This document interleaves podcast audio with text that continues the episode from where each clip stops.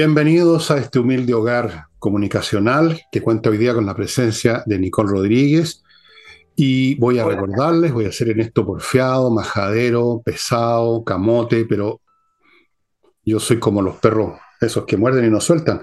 Cuando el tema es importante, yo creo que es muy importante lo de Ignacio. Ya les he dicho que he estado en el hospital, ha estado meses, meses. El costo humano de eso es incalculable, pero por lo menos podemos ayudar en la parte monetaria. Yo sé que muchos de ustedes se compadecen, pero no se, han, se olvidan después de entrar al banco, eh, anotar ahí, poner un no, una nueva persona para transferir, y, o lo dejan para otro momento y después se olvidan, pero háganlo, háganlo.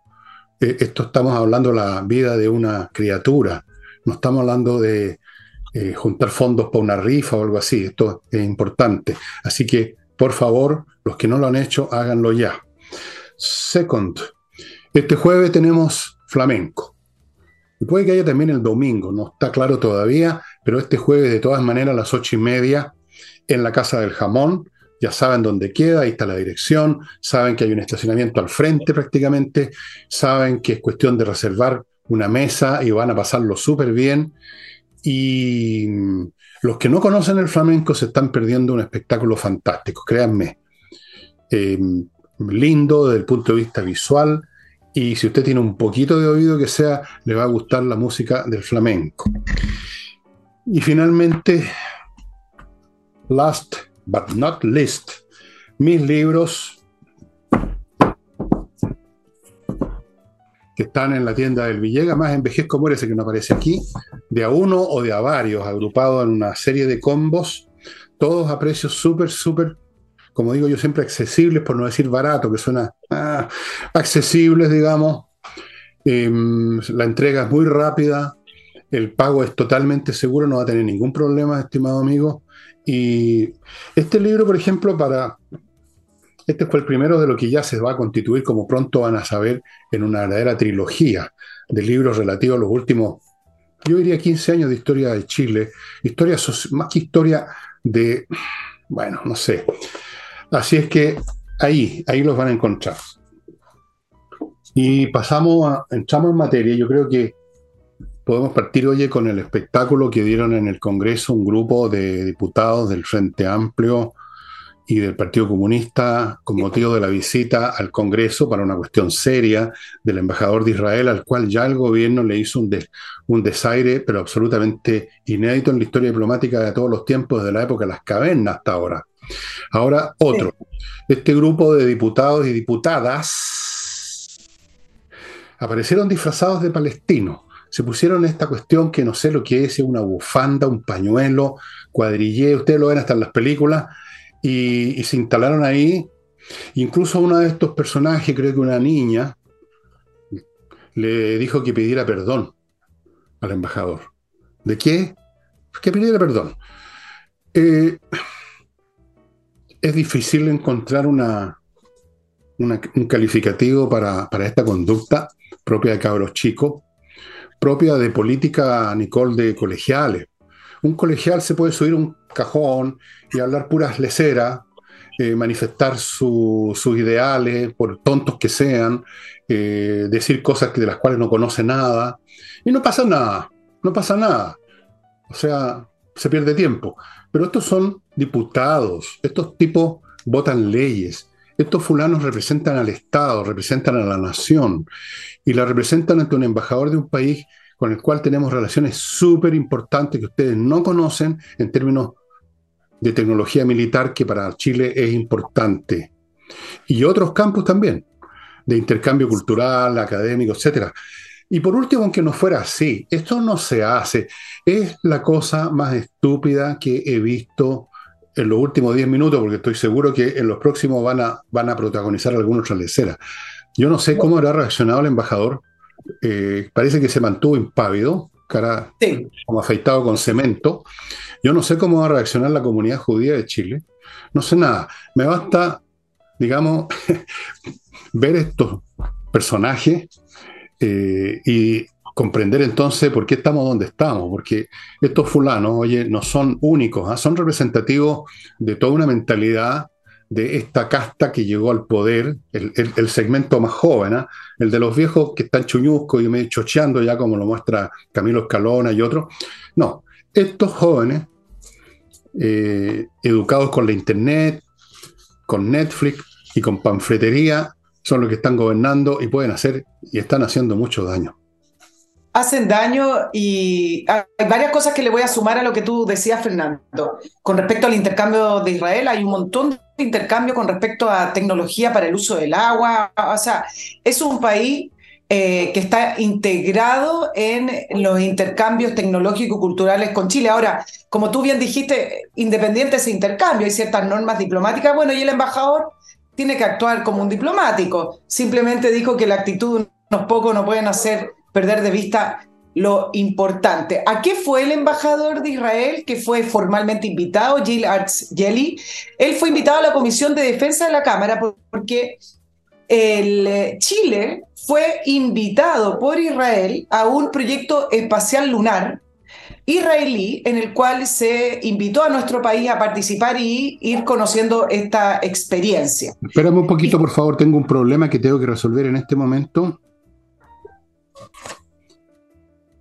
Perdonen, estimados amigos, pero en fin, tú estabas diciéndonos que de los sí, Vamos a poner en, contexto la visita del, embajador que fue formalmente invitado a esta Comisión de Defensa de la Cámara. ¿Y qué pasó? Que lo esperaba este, esta comitiva de parlamentarios, no todos pertenecían a la Comisión de Defensa, eh, para increparle con las banderas palestinas, disfrazados de palestino, como tú lo decías, eran principalmente eran los únicos, el Frente Amplio y el Partido Comunista, para, pedir que, para decirle que tenía que pedirle perdón al diputado Brito. Diputado que es abiertamente pro-palestino, diputado además que ha levantado muchos Twitter eh, en redes sociales en contra de los judíos, en contra de Israel, y en el cual en una de sus últimas declaraciones, que fueron hace varios meses atrás, dijo que no se podía lamentar el holocausto Em, al mismo tiempo que defender el apartheid y la matanza criminal, lleno de eslogan, a lo que el, al parecer el embajador perdió la paciencia y respondió que era un miserable.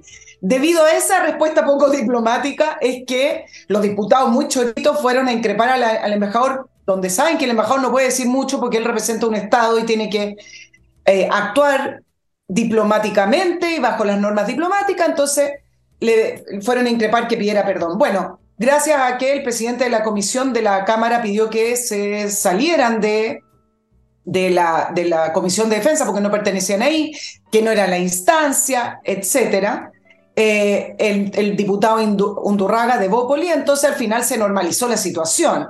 Hoy la oposición estaba pidiendo que la Cámara le pidiera disculpas al embajador de Israel y como la, en la Cámara está el presidente del Partido Liberal, Vlado Mirosevic, que pertenece al Frente Amplio, el Frente Amplio que ha tomado dentro de sus banderas de lucha, y, luego nos vamos a preguntar por qué, la causa palestina, así como la causa de las minorías, la causa de LGTBA, la causa de Mapuche, etc. Entonces dijo que esto corresponde a la Comisión de Defensa porque no fue invitado a, a la Cámara. Como sea, me parece que nuevamente acá, dentro del Frente Amplio y el Partido Comunista, se refleja y se traduce lo que se traduce en otras materias, como la, el tema mapuche, que tiene que ver con eh, tratar eh, estas problemáticas que tienen una profundidad y necesitan de un conocimiento que ellos no tienen y las tratan como eslogan, las tratan como cliché y se suman a una vociferante masa que dice, no, yo soy pro-palestino cuando ellos ni siquiera entienden, porque cuando se les ha preguntado o cuando se les ha llevado un poco más a terreno, no entienden mucho cuál, cuál es el conflicto. Ahora, dejando eso de lado, me parece que siempre acá, cuando uno está frente a políticos, la pregunta es, ¿por qué les interesa tanto la causa palestina? ¿Cómo es que están todo el tiempo utilizando al embajador de Israel como una especie de punching ball, como emblema de la violación a los derechos humanos, como emblema de una parte que no existe ni, en Israel. Em, entonces acá la pregunta es, ¿por qué les interesa? Y hay muchas respuestas. Uno es efectivamente que la izquierda internacional acogió el tema palestino como una especie también de lucha contra Estados Unidos, contra el imperialismo. Es parte también de la agenda de defender a, a las minorías, pero claro, uno no ve que las izquierdas defiendan a las minorías de uigures que están esta minoría musulmana que están en campos de detención en China. No, ¿por qué defienden a la causa palestina? Porque de alguna manera también la causa palestina mueve recursos. Y con esto quiero decir que efectivamente cuando uno ve que hay tanto interés por defender causas que no tienen nada que ver con nuestro país, siempre hay que preguntarse cuántos recursos están corriendo para que esas personas acojan de una manera tan constante y tan profunda una causa que acá no tiene nada que ver. Y en segundo lugar, también demuestra una hipocresía gigante. Siempre hablan de los niños, ustedes pueden revisar las publicaciones y claro, como nadie, va, como nadie se va a sumar, todo el mundo se suma cuando uno ve niños, niños muertos o niños fallecidos. Pero acá hay un doble estándar gigante.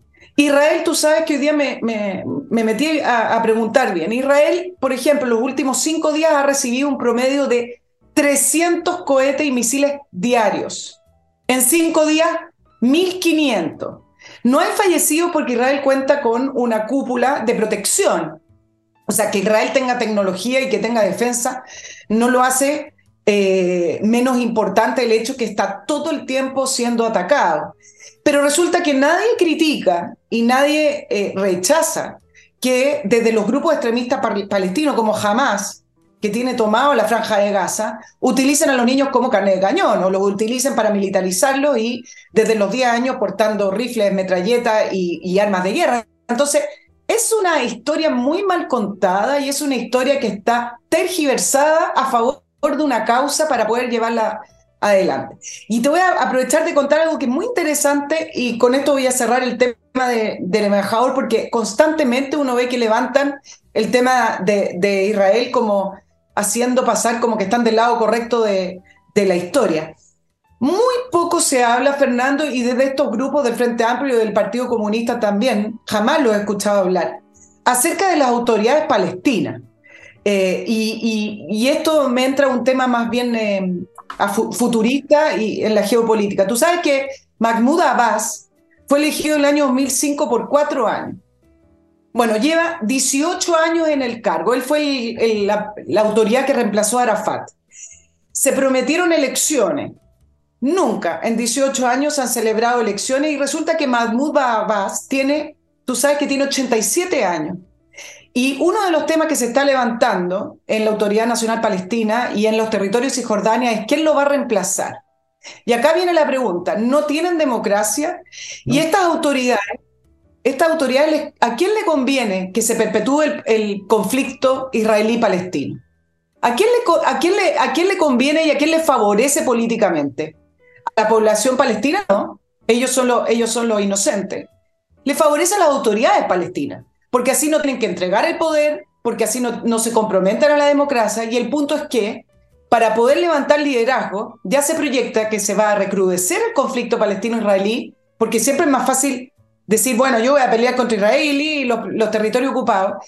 Y varios dicen acá, bueno, se proyecta que la zona va a entrar en una zona en, momentos muy conflictivos, donde algunas personas muy cercanas a Abbas se están frotando las manos para poder adquirir este poder que después nunca más entregan. Y además donde reciben un montón de recursos, miles de millones de dólares, revestidos, argumentados como causas humanitarias que jamás le llega a la población palestina porque quedan las autoridades palestinas. Entonces, acá hay un doble estándar y una tergiversación, así me, me recuerda un poco como lo de octubre del año 2019, cuando la historia la cuentan como la quieren contar.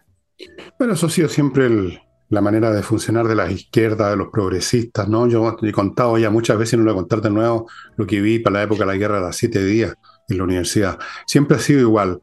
Tergiversan completamente las cosas en parte por interés político, en parte por ignorancia, en parte por estupidez, eh, porque son como cabros chicos. Uno los vio, yo los vi en esa época, los veo ahora. Se suman a una causa. Hay una causa, sumémonos, sintámonos con un, con un, bueno, sintámonos con un sentido en nuestras vidas. Eh, agarremos causas por los LTGBT, la causa palestina, que si tú le preguntas, ¿qué es la causa palestina? ¿En qué consiste la causa palestina? No pueden responder, no tienen idea farfullan un par de cosas, de cliché, y, hasta ahí llegan. se juntan muchas cosas y es, penoso que estas personas ya no se limiten a, como hicieron cuando yo los vi en el pedagógico, a anotar en el pizarrón cifras falsas de la guerra, sino que ahora estén en, el, en la Cámara, nada menos, gobernando este país. O sea, es una buena muestra del grado de deterioro cerebral que ha sufrido este país. Pero no es raro porque estos jovencitos disfrazados de palestinos fueron elegidos por otros jovencitos igual de inteligentes que ellos. Pues sí, aquí es un tema bien generacional también. Tenemos una generación que, digamos, no, no va a ser recordada por los tratadistas del futuro como la generación más, más inteligente de la historia de Chile. Pasemos a otros temas, ¿te parece? Vámonos a otros temas. Eh... Antes, wait a minute. Salude a los Como decía Sinatra. Eh, Game ERP, señoras, señores, si ustedes tienen una empresa y la cosa no está bien manejada, usted huele que incluso puede estar perdiendo plata, vaya poniéndose en manos de Kame ERP, un software financiero, administrativo, etcétera, para todo tipo de empresas que le va a permitir arreglar sus asuntos, organizar sus su finanzas, ver por dónde está perdiendo, porque a veces uno pierde plata sin darse cuenta. Es como tener una hemorragia interna y uno se da cuenta cuando se muere, digamos, que, que estaba sangrando. Y hay sangramiento financiero en empresa hay muchos problemas. Entonces, este software que lo hace todo, que controla stock, que procesa remuneraciones, que lo integra al servicio de impuesto interno, que lo puede integrar a Mercado Libre si usted tiene productos físicos que vende, bueno, todo eso lo hace Kame ERP. Le sugiero amistosamente que se ponga en contacto con ellos. Continúo con mis amigos de autowolf.cl. No, no son mis amigos, pero me atendieron muy bien me dejaron el auto tiquitaca, van a su casa y en un día la carrocería, no la parte mecánica, la dejan como nueva. Si tu auto está medio feón, eh, lo arreglan en su casa. Si está demasiado estropeado, se lo llevan por muy pocos días a un taller de ellos y antes de que se cumpla una semana, como yo lo pude comprobar, vuelve el auto impecable. Autowolf.cl, amigos. Continúo con remodeling si lo que ahora usted quiere encachar no es, la, no es el papú, sino que su casa, su departamento, remodeling, un grupo de expertos en pinturas, en pisos, muebles, de todo orden, por ejemplo, el amoblado cocina, que es una cosa distinta al amoblado de living, eh, arquitectos para cambiar eh, la estructura interna de una casa, poner una mansarda, sacar una mansarda, poner algo, sacar algo, eh, de todo, estimado amigo, expertos en pisos, cambiar, arreglar, parqué, piso flotante, lo que sea. Remodeling, no se pongan más en manos de maestros chasquilla que le dicen, yo le hago a todo, señor, y patrón, oiga, patrón, yo le hago a todo, no le hacen a nada. Remodeling, amigos. Y termino este bloque con Edifito un software para administrar bien un edificio en todos sus aspectos, un software integral que se está usando en miles de edificios en América Latina. Y regresemos con Nicole. Regresemos a, nuestro país, volvamos al Congreso porque hoy tanto la Cámara de Diputados como el Senado aprobaron un una nueva estado de excepción, una nueva prórroga, eso es lo que quería decir, la número 24. También se aprobó la prórroga para el estado de excepción en el norte. Pero me voy a concentrar en el tema del, del sur porque han salido algunas situaciones que son importantes de, ir analizando acá en el programa, Fernando. Uno es que políticamente se le comienza a hacer más difícil al gobierno continuar en esta inercia, así como en los juegos infantiles, de seguir, seguir prorrogando el, estado de excepción dando algunas cifras por acá, por allá, como ese, esa rebaja del 30% de, parece como rebaja post-Navidad, del 30% de los, de los atentados. La UDI, que dijo en la Cámara, la bancada ya había advertido que iba a votar en contra, votó en contra.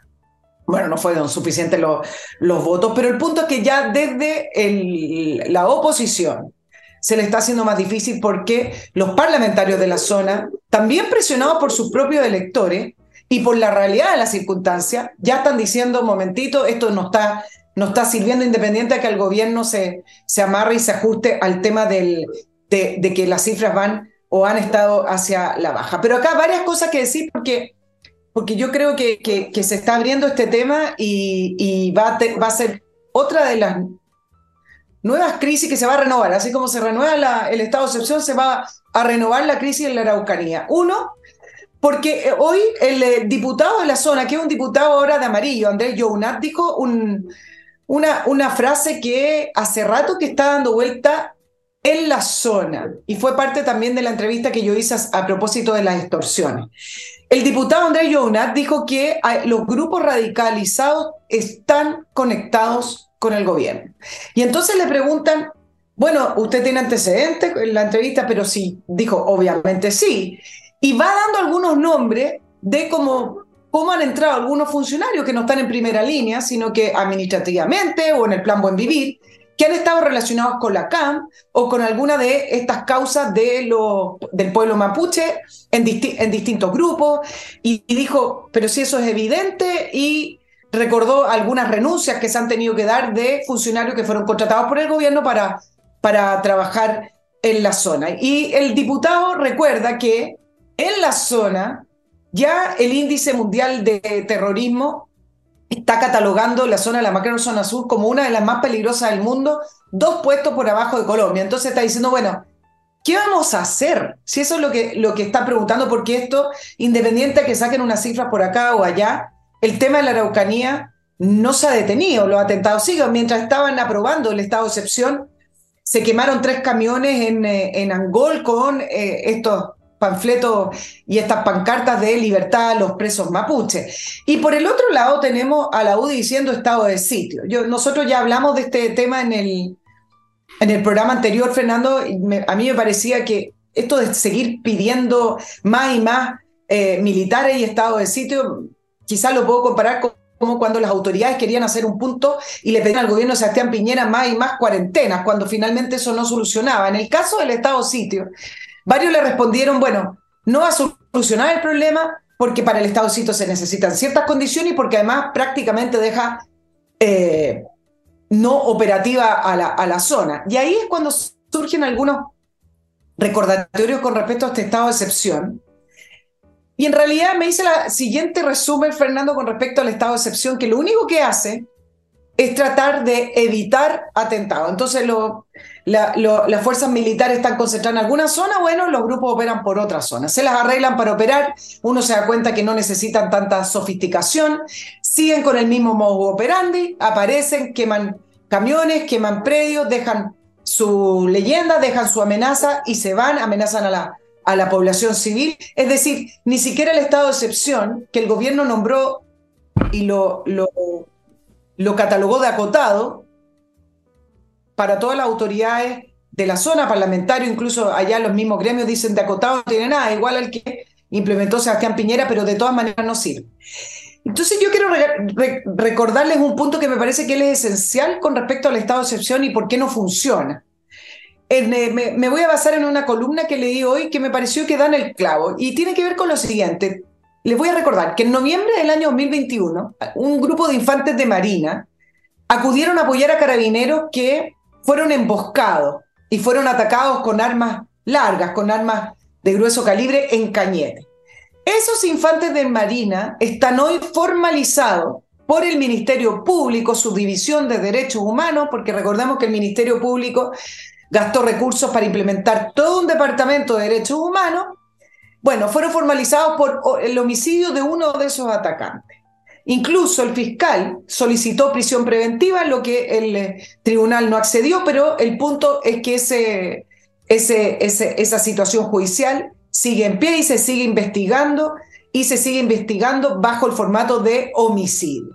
Entonces, tenemos la siguiente situación que es lo mismo que vive Carabinero, infantes cumpliendo una función y se les imputa un delito por cumplir su función y juzgado por tribunales ordinarios no militares en el sentido de que no se basa bajo la jerarquía militar y bajo las órdenes militares. Y este es el principal problema que tiene el Estado de excepción hoy. Los militares que deben cumplir una función y una misión, hablemos de misiones especiales, no tienen claridad realmente para cumplir esa misión y por lo tanto cuando salen, lo único que en realidad esperan en no matar a alguien, no pasar a llevar a alguien y tratar de impedir con la sola presencia que se vuelvan a cometer, atentados. Entonces, ¿cómo puede funcionar un estado de excepción con militares en la zona si finalmente los militares, igual que carabineros, no saben sí, en realidad tienen que cumplir esa misión. Y ahí viene el tema de la el reglamento, la RUF, el reglamento del uso de la fuerza, donde en esta columna que me pareció tremendamente interesante decía, viene a enredarlo todo porque el uso de la fuerza ya está estipulado. Y si la misión de las fuerzas desplegadas en la Araucanía es impedir, o por ejemplo, incluso aunque les dieran la misión de desarticular, lo podrían hacer. El punto es que no se los permite. Bueno, todo eso ya lo hemos dicho mil veces ya. O sea, y sabido. Yo creo que saben perfectamente los militares que, cuál es la situación. Saben perfectamente que no tienen que hacer nada. O sea, lo saben. La vez que lo hicieron esos infantes, bueno, tienen a la vista el resultado. ¿Cuántas veces hemos dicho acá que este gobierno es incapaz porque no quiere, porque no está en su ideología hacer absolutamente nada? O sea, podemos dar millones de ejemplos. efectivamente, eh, no se puede hacer nada, no pueden hacer nada, los persiguen. Y lo más, yo diría, irritante para muchos ciudadanos es que el alto mando del ejército eh, se cruza de brazos cuando ve esta situación, pues. Porque ellos, como tú sabes, son amantes de la paz y son hombres felices. El comandante en jefe, no olvidemos nunca lo que dijo en medio, cuando empezaba el despliegue militar para el llamado estallido social. Ahí están. ¿Qué, ¿Cuál fue la reacción de las Fuerzas Armadas cuando sus hombres van a apoyar contra gente que les está disparando y en la refriega muere uno de los asaltantes. ¿Qué pasa con los asaltantes? Esos sí que no se, son perseguidos legalmente. Esos pueden matar. No hay ningún problema, no hay ningún instituto de derecho humano que vaya detrás de esos energúmenos, que siguen matando, que, bueno, ya, ya sabemos todo lo que han hecho. Cobardes, además, atacando a un grupo de mujeres. Entonces, yo del gobierno no espero nada y por lo tanto ni siquiera me molesto, porque ya lo, es, el animal que es. Pero por otro lado, ver cómo tranquilamente pueden ellos poner en práctica, poner en movimiento toda su mecánica eh, burocrática de derechos humanos, con toda la manga de ineptos que tienen ahí calentando sillas y que con gran placer cuando llegan a tener una pega atacan y persiguen judicialmente y comunicacionalmente a un miembro de las Fuerzas Armadas ¿Y qué hace el alto mando? Se cruzan de brazo y a lo más sacan de elección. Bueno, yo, yo me corro para la próxima vez, pues. Yo no me meto en esta cuestión porque la próxima voy a ser yo el que me van a perseguir y me van a arrastrar a un tribunal. Eso es lo más lamentable. O sea, lo que yo dije el otro día y lo voy a repetir para decirlo bien claro. Tenemos una Fuerzas Armadas con soldados de chocolate. Buenas para el desfile el 19 de septiembre, incapaz de defender a su propia gente. Y que se prestan a que los usen de blanco porque cuando los ponen en un cruce o en un peaje, bueno, cualquier, el día que decida la CAM que vale la pena atacarlo, por ahora no lo ha decidido, parece, todavía deben tener un poco de miedo. El día que decidan quién los van a atacar, pueden hacerlo sin problema porque los soldados van a pensarlo diez veces antes de usar sus armas, van a vacilar y ahí los van a carnear, pues. Claro. Bueno, déjame, déjame pasar ahora, antes que tú agarres papa, y déjame ver un nuevo bloque tengo que estar viendo los minutos, estimada amiga. Y KM Millas, señores, señoras, si usted tiene millas acumuladas por sus vuelos, más vale que vaya a kmmillas.cl y los cambie. O sea, por plata, se los vende. Ellos le van a comprar sus millas. No crea usted que puede guardar sus millas para siempre, porque eso no ocurre. Las empresas borran en un momento dado y usted se queda en cero. Antes que eso pasa, véndalas. Continúo con Invierta en USA, que lo lleva literalmente en coche de guagua a Estados Unidos para sus inversiones inmobiliarias. Ellos tienen un portafolio repleto de opciones en todo el territorio norteamericano y es cuestión que usted coja lo que le interesa. Una vez hecho eso, le van a abrir cuenta en bancos norteamericanos, le van a conseguir créditos, le van a conseguir, si usted lo quiere, una visa residencia y van a estar con usted para cualquier problema que se presente. Y otra recomendación financiera es compreoro.com, donde compran, donde usted puede comprar oro o plata o las dos cosas, el metal, en lingote, en moneda, 99,99% pureza, certificado por la Universidad Católica, una reserva que usted tiene en sus manos que le da una seguridad que otro valor que está supeditado a los cambios de las bolsas no lo puede dar. Fuera de eso, ahora compre oro, le compra usted oro. Si usted quiere vender el oro que tiene, vaya, ahí está póngase en contacto con Compre Oro, le van a decir dónde es y usted va a poder vender oro. Y ahora, Nicole, adelante, por favor. Sí, voy a, voy a continuar con el tema de esta excepción porque me parece, además, desde el punto de vista político, cuando yo hablo el, el tema de la UDI con respecto al estado de sitio, que parece un poco como lo mismo que quien peleaba por ser más restrictivo con respecto a las cuarentenas. No quiero comparar las situaciones, pero me refiero cuando quieren hacer un punto y emplazar a las autoridades. En esa línea me, refiero. La UDI, efectivamente, cuando está diciendo que hemos estado sitio, primero está demostrando que son duros, vuelven al tema de somos una oposición que plantea bien las cosas, que emplaza al gobierno, y están haciendo un punto político. Pero a mí me parece que la realidad de la Araucanía dejó hace rato de ser un punto político. ¿Te acuerdas cuando emplazaban al gobierno al, estado de excepción y era como, acá el gobierno va a salir derrotado porque ideológicamente no están a favor del estado de excepción? Y incluso varios le dicen que fue la primera derrota ideológica. Bueno, ahí quedó, quedó como una constante, como una naturalidad, como nada de excepción, sino que una, una situación cotidiana, el estado de excepción, y nadie recuerda que intentaron hacer un punto político. Entonces, seguir tratando de hacer puntos políticos sin llevar a terreno al gobierno me parece que es una pérdida de tiempo, porque acá, como lo han dicho muchas personas que ya que viven en la zona, incluso algunos parlamentarios, directores de gremio, acá lo que se necesita, en primer lugar, es reconocer que hay terrorismo. En segundo lugar, darle las atribuciones que hablábamos a los militares desplegados en la zona, darle las verdaderas atribuciones. Nada de estado de sitio. Con el estado de excepción los, militares podrían tener esas atribuciones. Y además que presenten un plan para desarticular a los grupos terroristas y al crimen organizado, o sea, cosas concretas. Entonces que la UDI siga en la órbita de, ah, ahora nos vamos a mostrar bien duros, ¿ah? Somos la derecha dura, estado de sitio, entonces para que la población al final tenga que pedir permiso para salir, me parece que es también perder un momento para emplazar al gobierno y llevarlo a terreno y decir, ok, ¿cuál es su plan? Porque el gobierno lo está desviando. Dime, Fernando, yo sé que me, ibas a decir. siga, siga, siga. Porque el gobierno está haciendo una, un cambio acá. ¿Y qué pasa? Como no ha hecho nada en la Araucanía, resulta que tú mismo mencionaste, se reunieron en Cerro Castillo con los parlamentarios de la zona, de la macrozona sur, que son principalmente de oposición. Y acá hay un tema curioso. Tú sabes que el único tema que el presidente Boric dijo que no iba a hablar en la reunión, este cónclave en Cerro Castillo con parlamentarios de la macrozona sur, es el tema de los atentados terroristas y de la inseguridad.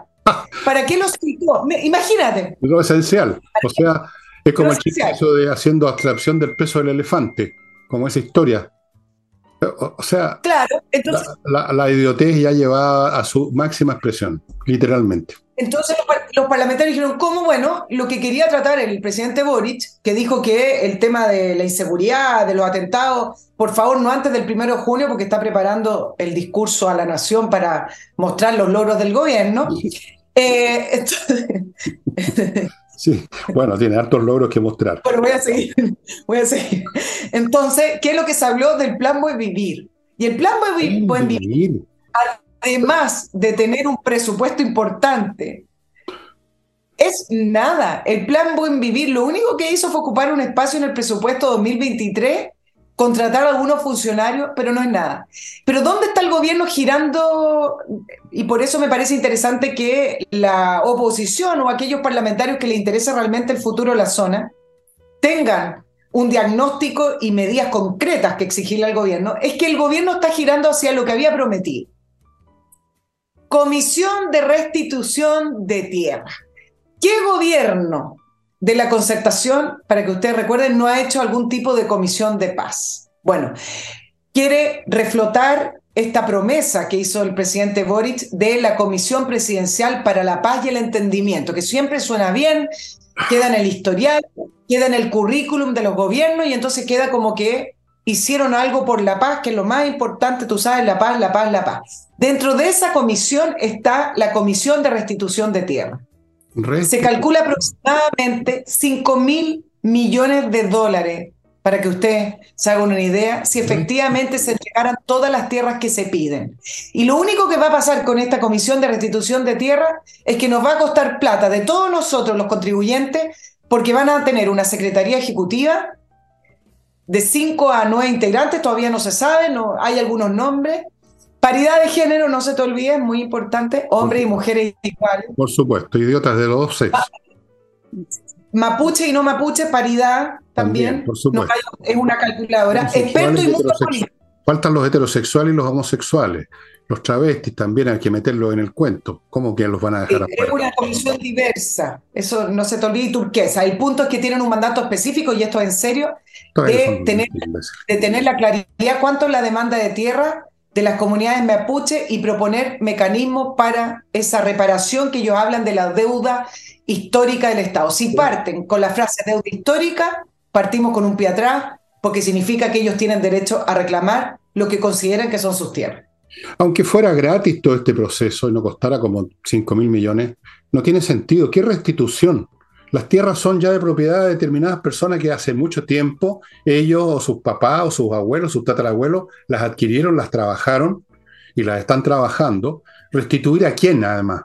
¿Qué comunidades mapuche? Las comunidades mapuche tienen sus propias identidades, sus propias tierras o no las tienen porque no las tuvieron nunca o las vendieron en un momento dado, como pasado con muchos de los que recibieron tierra ya en la época de Patricio Elwin. ¿De qué estamos hablando? Si quieren restituir, restituyan a la gente que les han usurpado tierra en todo este tiempo. Restituyanle a la familia de este señor Riesco que mataron en, Reñaca, restituyan lo que le robaron.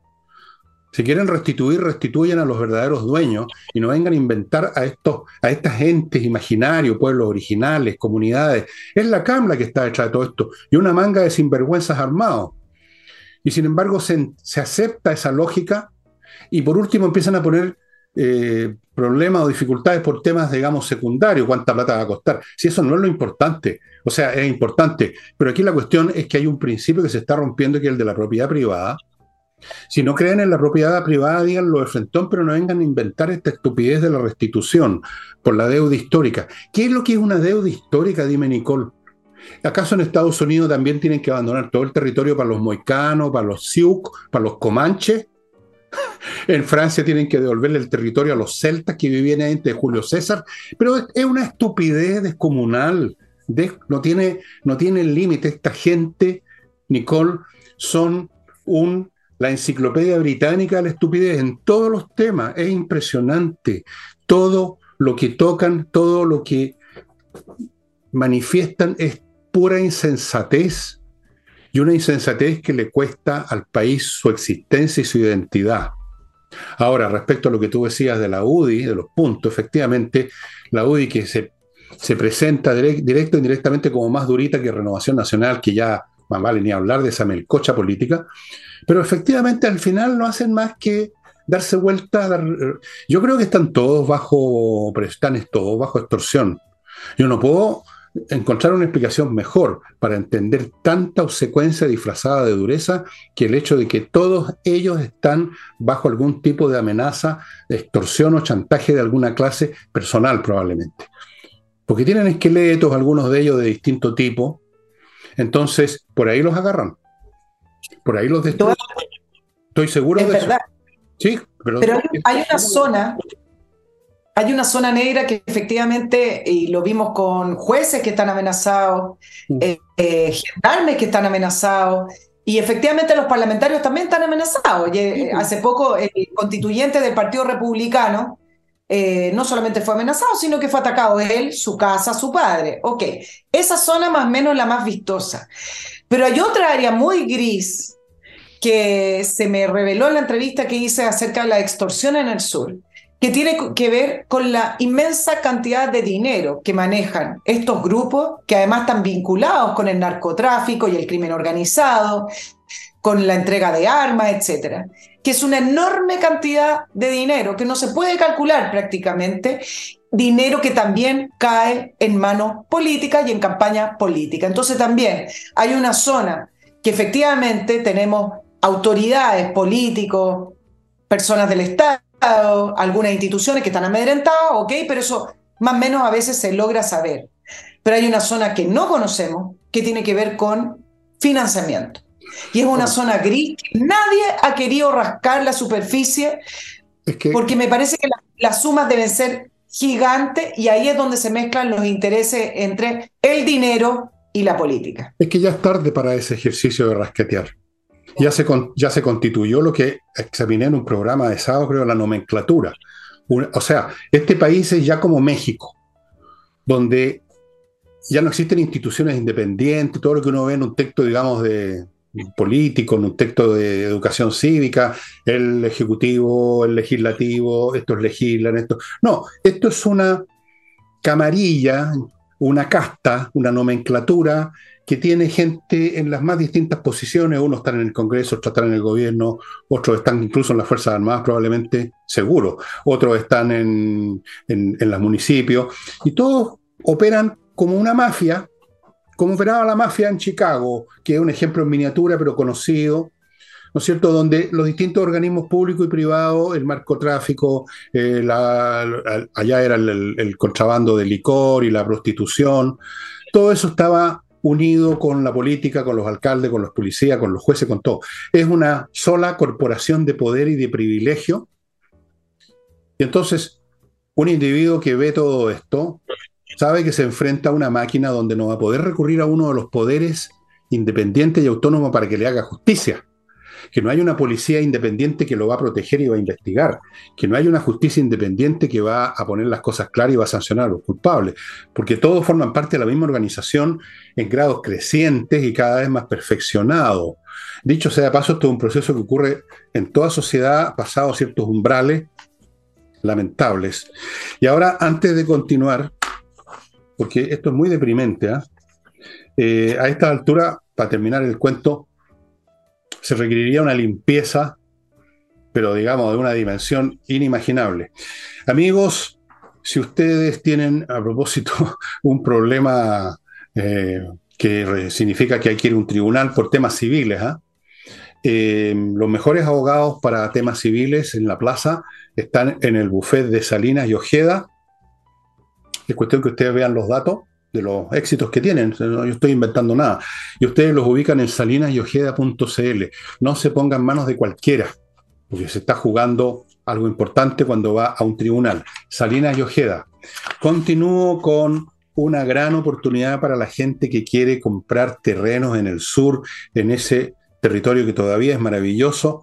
Les cuento de las Lomas de Millaray, un proyecto inmobiliario que está ofreciendo parcelas desde 900 UFs, 900, no 900, 900 UF pagando al contado, en medio, son, todas estas parcelas están en medio de un paraje, ustedes ya son, conocen el sur, bosque, pastizales, por allá, mmm, una vaca de la, casa, de la parte del lado, una cosa maravillosa, el cielo siempre despejado.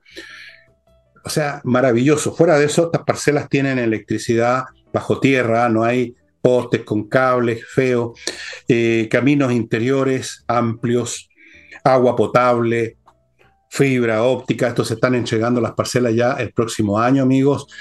Entre el sitio de Lomas de Millaray, tienen un video para que usted vea ahí las imágenes de estos parajes, Lomas de Millaray. Hágase de su parcela, aléjese de aléjese de todo. Yo me alejaría si pudiera. Y termino este bloque con, me voy a alejar en el cementerio, la única parte donde me voy a alejar yo. Amigos, eh, si es verdad, ¿qué queréis que te diga, Nicole?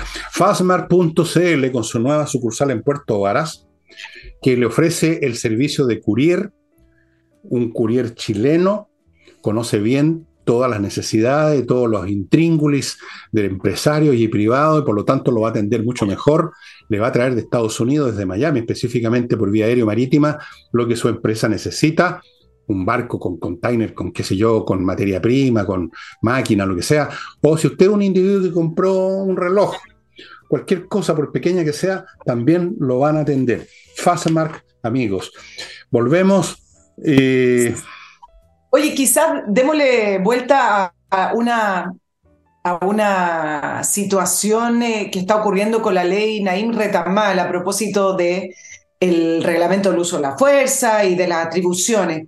El tribunal de Talaganta absolvió a cinco carabineros acusados de apremio ilegítimo por homicidio frustrado en el estallido social. Eh, se determinó finalmente que cumplieron no diga más del uso de la fuerza. Estoy leyendo el estoy leyendo el, fallo. ¿Cuál es el punto?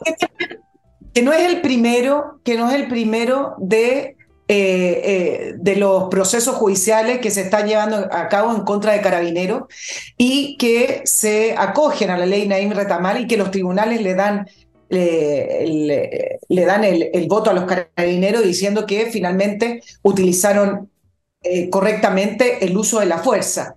Y mira lo que está pasando también con respecto al famoso caso Puente Pionono, que hoy se iba a comenzar en el proceso de juicio oral y representantes del ex cabo Sebastián Zamora presentaron una recusación porque les cambiaron la sala y se encontraron con que iba a ser el juez Daniel Urrutia quien iba a llevar adelante el caso. Es un juez con publicaciones en redes sociales constantemente en contra de carabineros, como por ejemplo hay que disolver carabineros, democratizar la institución, bueno, una serie de, publicaciones que usted...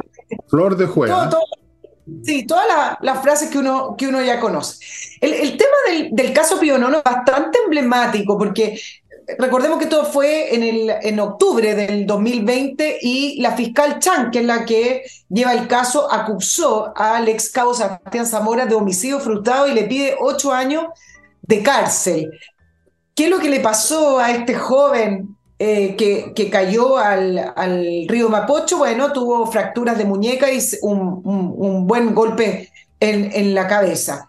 Según la fiscal Chan, que el cabo Sebastián Zamora lo empujó, es decir, quería, quería matarlo, quería finalmente expulsarlo y que cayera al lecho del río Mapocho lo que contradice incluso hasta los videos. Ahora, ¿cuál es el punto con respecto a la ley Nair Retamal? Que si efectivamente en el proceso judicial se puede confirmar que no fue la intención de Sebastián Zamora, como lo dicen los videos, usted puede revisar los videos, que no fue la intención de tirarlo al río Mapocho y matarlo, entonces hoy día hablando con algunos abogados me dicen, efectivamente despejado ese panorama, a través de la ley Naín Retamal se puede decir que fue parte del uso correcto de la fuerza durante la insurrección del año 2019. Entonces, ha sido muy lento. Efectivamente, la ley Naín Retamal también tiene varias falencias, pero ha sido una manera en que los procesos judiciales contra carabineros por delitos de homicidio frustrado, derecho, contra derechos humanos, etcétera,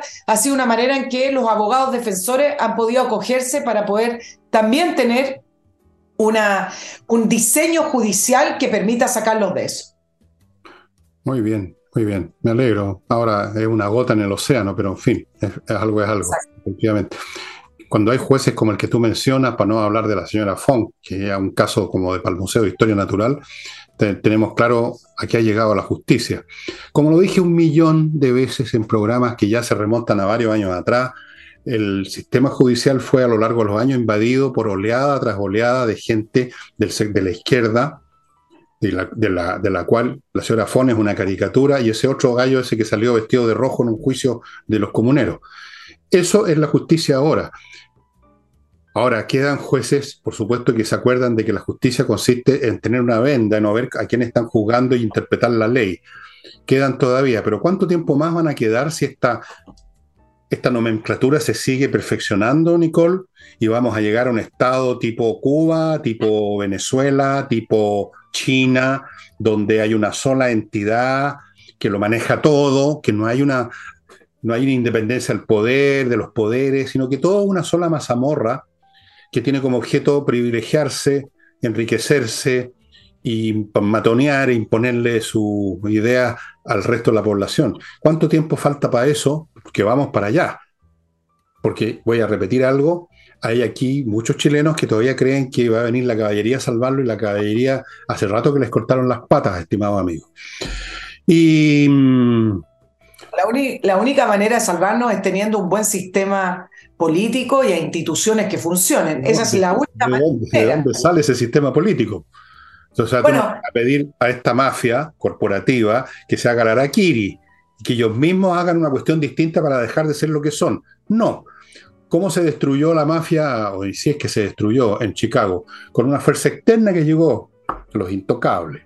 Claro, es un poco de película, pero está bien como metáfora. Tiene que venir de afuera algo.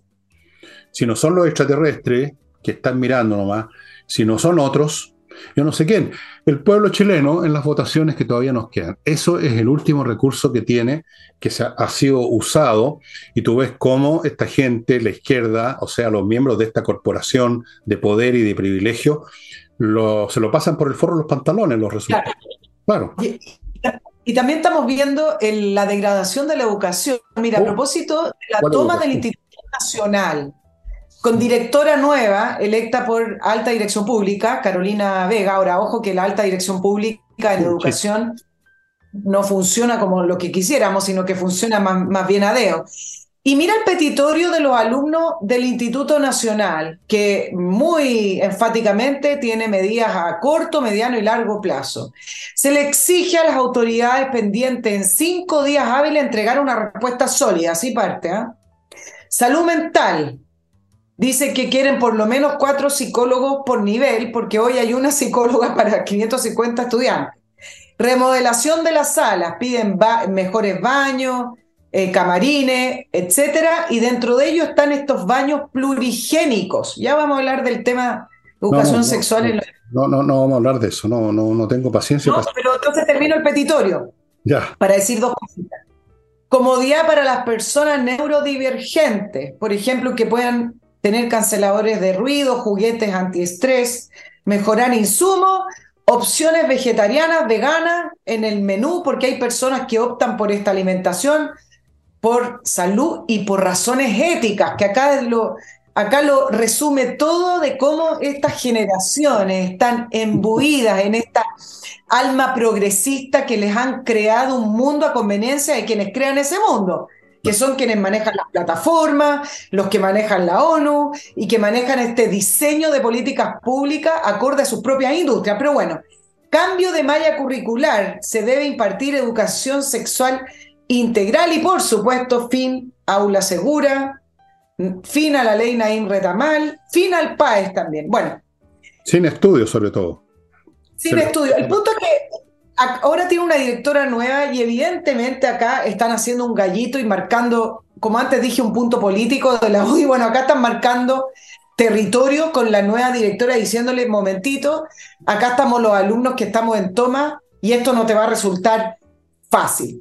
Pero lo que uno más lamenta, Fernando, tiene que ver con la irresponsabilidad de las élites y de la clase política y de los dirigentes que utilizaron generaciones completas de estudiantes para esta primera línea, se escondieron detrás de ellos para crear una agenda política de izquierda y utilizarlo para presionar, porque son niños, son adolescentes, para presionar por sus propias ideas políticas, sumado a las nefastas reformas de Michelle Bachelet, porque esto comenzó el año 2015 cuando en sus propias palabras la ministra, la, perdón, la presidenta Bachelet promulgó la ley de inclusión, fin al lucro, fin al copago de la selección y dijo, esto es un gran, gran logro para Chile. Nadie, nadie se atreve a enfrentar esta política y decir, volvamos al mérito y volvamos a lo que existía, mejorando lo que existía, porque esta ley fue nefasta para la educación y así tienen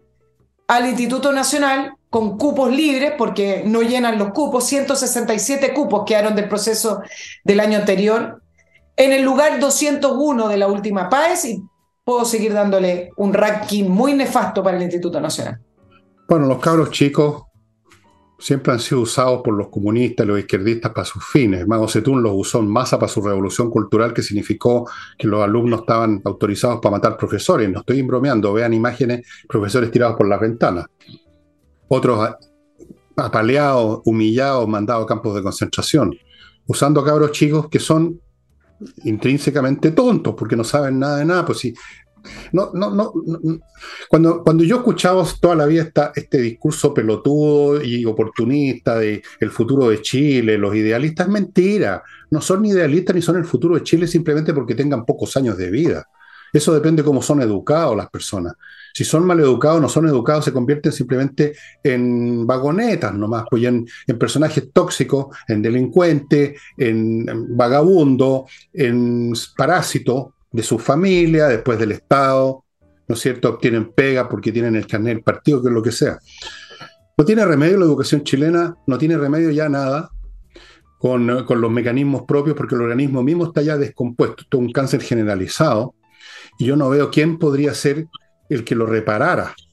Honestamente, no, dime tú quién. ¿El electorado? Pero si no le dan bola al electorado. Bueno, eh, dime tú quién. O sea, cuéntame quién. Más que repararlo, hay que, hay que volver a hacer reformas. Y ahí está el contrapeso político. ¿Dónde está la reforma para volver a establecer un sistema educacional eh, que además, y, acá quiero hacer otro punto, que además el Estado no tenga tanta injerencia. Cada vez más, y ya sean colegios públicos o privados, el Estado chileno tiene más injerencia e intromisión en las mallas curriculares. Y esta es una pelea, me imagino que es ideológica, pero además hay que ver los resultados. Entonces, ¿dónde está el resto del mundo político donde se proponen las ideas? ¿Dónde están las instituciones para proponer ideas que retrotraigan, por lo menos en parte, de la ley que en el 2015 lo único que ha hecho es empobrecer y decrecer la educación en Chile. Bueno, pero, pero ¿quién, ¿de dónde va a salir esa gente que haga eso? Si son ellos mismos víctimas de eso, si ellos creen en eso. Esta gente de izquierda seguramente encuentran que ese petitorio que tú leíste es el colmo de lo inteligente, de lo progresista y de lo adecuado para que el país avance al futuro esplendor. Entonces, ¿dónde, ¿dónde está el punto de apoyo para mover la palanca y dónde está la palanca además? Si aquí no, no, no, solo nos falta el punto de apoyo, nos falta la palanca, nos falta alguien que quiera buscar una palanca. El país lo arruinaron, fue arruinado por una sucesión de generaciones profundamente, ¿cómo decirlo? digamos que les lavaron el cerebro. Una generación que va a ser recordada como la que hundió este país. Lo hundió, literalmente. Lo hundieron, porque convirtieron la mediocridad, la flojera, el parasitismo, la arrogancia en norma. Toda la vida, yo estuve en el colegio en los años 50, había un porcentaje, quizá era el mayoritario, de alumnos bien mediocres que uno sabía que no iban a llegar a ninguna parte en la vida, pero por lo menos aceptaban ciertas básicas disciplinas familiares y educacionales en virtud de las cuales después uno se los encontraba y eran empleados, estaban trabajando en algo, tenían familia, eran productivos en algún grado.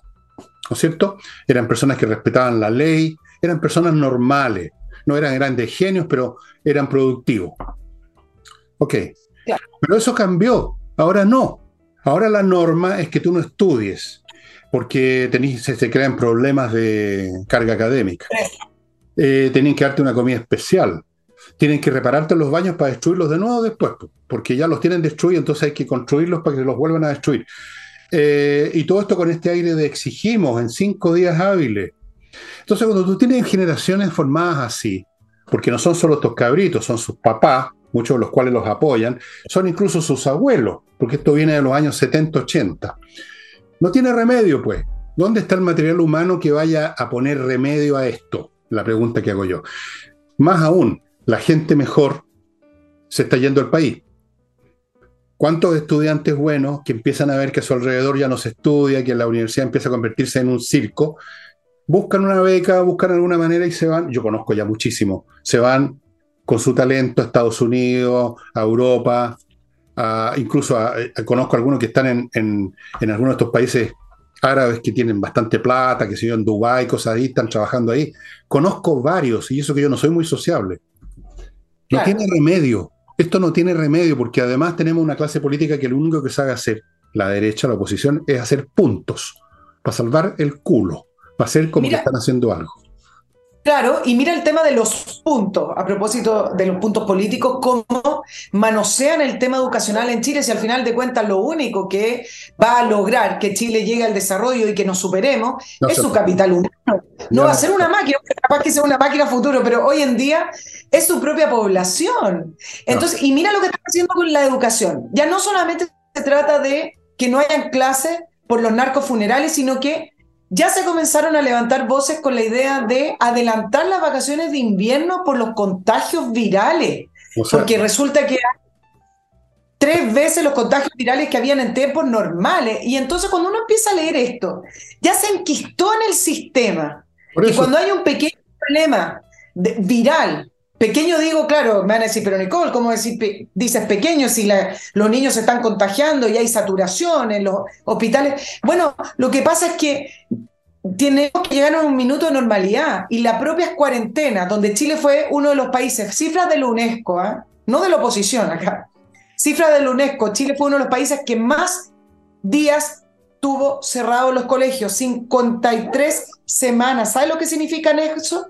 Niños descolarizados, niños que no saben leer, escribir y que no se van a recuperar. Bueno, resulta que ahora porque hay un aumento de los contagios de los virus respiratorios, ya, ya quedó ahí latente esa idea, así como esos esos tumores que de repente se hacen aparecer porque empiezan a doler. Bueno, agarremos donde se puede echar mano, cerremos los colegios. Eso es intolerable, insostenible y me parece impresentable ni siquiera que alguien levante esa idea. Bueno, pero eso ya pasó, no tiene remedio, este país fracasó. Este país tuvo una oportunidad y la perdió.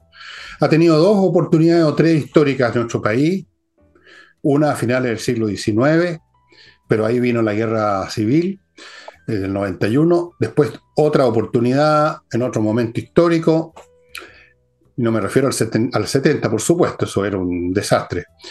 Y luego la oportunidad que íbamos a llegar al, primer mundo, fracasamos. Punto. No fue, no dimos el ancho. La población parece que le empezó a molestar toda esta cuestión y de algún modo abrió las compuertas del despelote. No tiene remedio. Amigos, este es un país, no es un estado fallido, este es un país fallido en este momento. Y si no se nota tanto es porque tenemos el vuelito todavía del pasado, que todavía queda, pero en el fondo ya no nos distinguimos mucho de Argentina, de Haití, de ninguno de estos países. Nos convertimos en países para la risa, en países penca, donde la gente buena se va o se muere porque ya están viejos y queda en manos de los tarados de los chantas, que finalmente, como tienen que comer y no pueden producir, terminan vendiendo en el país. Ahora los chinos será, pues. En Argentina, por ejemplo, están ahora, sabes tú, respirando financieramente un poco por los chinos que se lo van a cobrar súper caro. Y amigos, último bloque, nadie se enoja, patriciastocker.com, un grupo de profesionales que va a inscribir su marca, la va a defender, la va a renovar y usted no va a tener que preocuparse más del asunto. Es muy importante. Learning Group, a propósito de una iniciativa que tiene un nombre que hay que defender. Bueno, para llegar a tener una iniciativa con un nombre que hay que defender, esa iniciativa tiene que funcionar. Mucha gente no sabe cómo hacerlo. Learning Group, un grupo de emprendedores exitosos que dan clases de cómo hacerlo, cómo partir, cómo desarrollarse, cómo ir avanzando por etapas. Las clases son o en una sala presenciales en Providencia o transmitidas en vivo por internet a todo Chile. Entérese los detalles, aquí a mi derecha están los datos. Continúo con mi clima, ¿para qué les digo? La mejor climatización del país. Apúrese, que ya hay mucha gente que está llamando. Y termino con Ángel Hey, este corredor increíble que todavía vende, cosa que no es nada fácil hoy en día en Chile. Me refiero a propiedades inmobiliarias. Bueno, ya nada es fácil en Chile realmente. Así es que si usted tiene algo por ahí que se estancó en alguna corredora que no mueve un dedo, póngase en contacto con Ángel Hey. Y sabe una cosa, Nicole. Oye, sí, no lo sé. Cuéntame. ¿Qué te voy a contar si ya no hay nada que contar? Es para un responso esta cuestión ya, no para, no para contar. Oye, pero políticamente hay, hay también un, cambio de aire, ¿ah? y quizás con esto vamos a estar terminando el, el programa, porque en la mañana el presidente Boric comenzó muy firme con respecto a la ley corta y ISAPRE, hablando de que los, los fallos se cumplen, tú sabes, muy... Sí, claro, ellos, los juristas. Eh, sí, los juristas. Eh, los fallos se cumplen y los perdonazos. Esos son las dos, los dos lineamientos o la estrategia comunicacional del gobierno con respecto a, a la ISAPRE, no hay por qué perdonarla y los fallos se cumplen. Pero resulta que la realidad, como tú muchas veces los has reiterado, se impone.